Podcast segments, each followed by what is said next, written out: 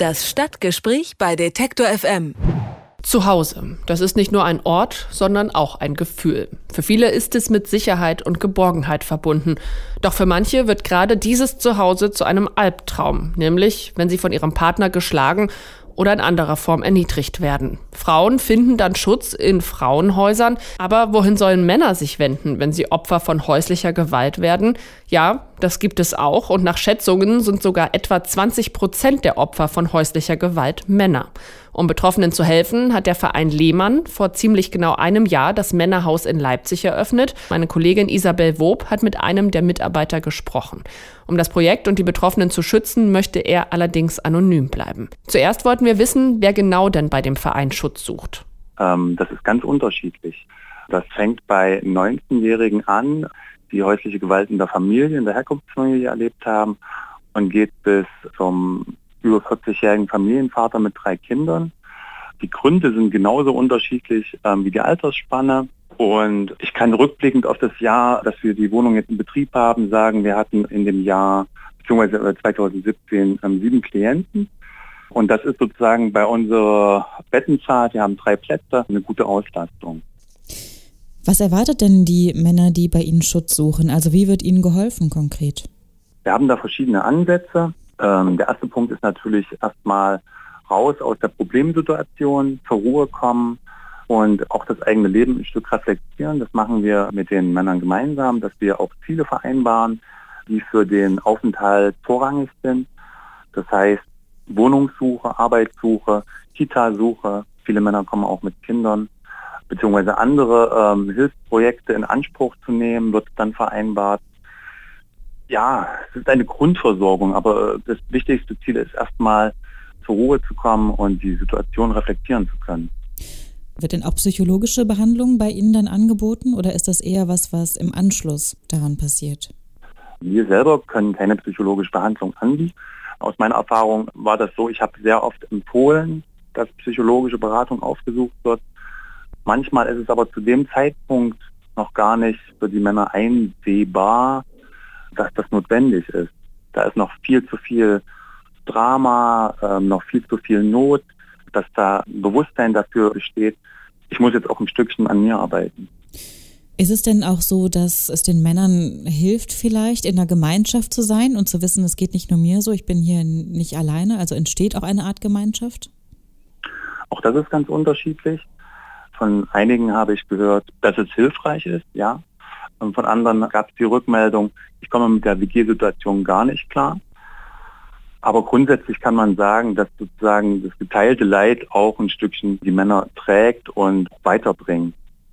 Wie kann man sich denn die Wohnsituation vorstellen, wenn Sie jetzt gerade sagen, es ist wie eine Art WG-Zusammenleben? Das ist eine WG, das ist eine Vierraumwohnung. Das heißt, wir haben ähm, drei Zimmer, zwei kleinere, ein etwas größeres und eine große Wohnlandschaft, Küche, Bad, in einem ganz normalen Wohnviertel in Leipzig und das ist vollkommen ausgestattet. Das heißt, wir brauchen eigentlich nichts weiter mitzubringen als alle wichtigen Unterlagen, alles andere wird dann mit uns zusammen erörtert, was noch gebraucht wird. Und wir unterstützen dann natürlich auch, dass alles dann zur Verfügung gestellt wird. Ja. In der Regel leben die Betroffenen circa drei Monate bei Ihnen, wenn ich das richtig in Erinnerung habe. Wie sieht denn die Zukunft der mhm. Männer danach aus? Diese drei Monate ist sozusagen die erste vorgesehene Zeit. Wir verlängern dann aber auch, wenn die Situation sich noch nicht gebessert hat, noch keine Klärung eingetreten ist, auch noch sehr viel Unklarheit da ist, verlängern wir auch nochmal um drei Monate. Das Ziel von uns und den Männern ist natürlich, in eine Situation zu gehen, in der sie ähm, ihr Leben konstruktiv voranbringen können. Das heißt, Wohnungssuche, wie gesagt, Arbeitssuche und am besten dann auch Betreuung durch andere Hilfsangebote, ob das jetzt psychologisch ist, ob das Erziehungsberatung ist, ja. Und wie funktioniert der Kontakt in erster Hinsicht? Also wie schaffen es die Männer überhaupt, mit Ihnen in Kontakt zu kommen? Es gibt eine Notrufnummer, die auch über Lehmann und verschiedene andere Medien publiziert ist, über die ich der Koordinator jederzeit erreichbar bin. Durch dieses erste Telefonat vereinbare ich dann einen Termin zu einem Clearing-Gespräch. Das ist ein Gespräch, wo sozusagen die Situation erfasst wird und dann entschieden wird, nehmen wir diesen Mann auf. Das ist ein Clearing-Gespräch, das heißt, wir haben Aufnahmekriterien, liegt häusliche Gewalt vor in seinen fünf Aspekten. Und wir haben auch noch Ausschlusskriterien, zum Beispiel wenn eine vordergründige Suchterkrankung da ist oder eine Unselbstständigkeit, ob das jetzt körperlich oder mental ist, weil wir keine 24-Stunden-Betreuung haben. Die Männer leben in diesem Haus recht selbstständig, das heißt, sie müssen ihren Alltag selbst organisieren und wir begleiten sie dabei.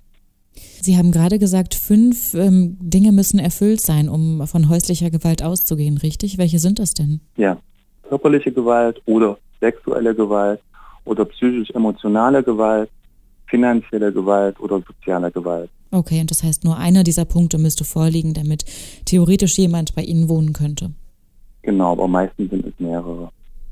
Warum gibt es denn bisher so wenige Männerschutzhäuser? Gibt es einfach weniger Bedarf oder was ist der Grund? Das war in den letzten Jahren einfach noch nicht im Fokus des öffentlichen Bewusstseins. Das hat natürlich auch was mit dem Männerbild zu tun, was wir in dieser Gesellschaft haben. Der Mann, der stark sein muss, da ist auch vieles Wahres dran. Ähm, viele Männer, die sich im Clearing-Gespräch hatten, haben sich dann auch nach kurzer Zeit wieder entschieden, nein, ich suche einen anderen Weg. Ich komme bei Freunden unter oder ich komme bei der Familie unter oder ich nehme mir eine Pension. Das hat auch was mit dem Inanspruchnahmeverhalten von Männern zu tun. Das kennt man ja auch sozusagen von Ärzten, sprich ähm, Frauen suchen öfter und schneller Ärzte auf als Männer. Und so ähnlich verhält sich das da auch. Das heißt einfach das Bild der Stärkere zu sein, sozusagen. Und auch die Rollenerwartung, ja. Seit einem Jahr gibt es Männerschutzwohnungen in Leipzig. Darüber hat meine Kollegin Isabel Wob mit einem Mitarbeiter vom Verein Lehmann gesprochen. Er möchte anonym bleiben. Das Stadtgespräch bei Detektor FM.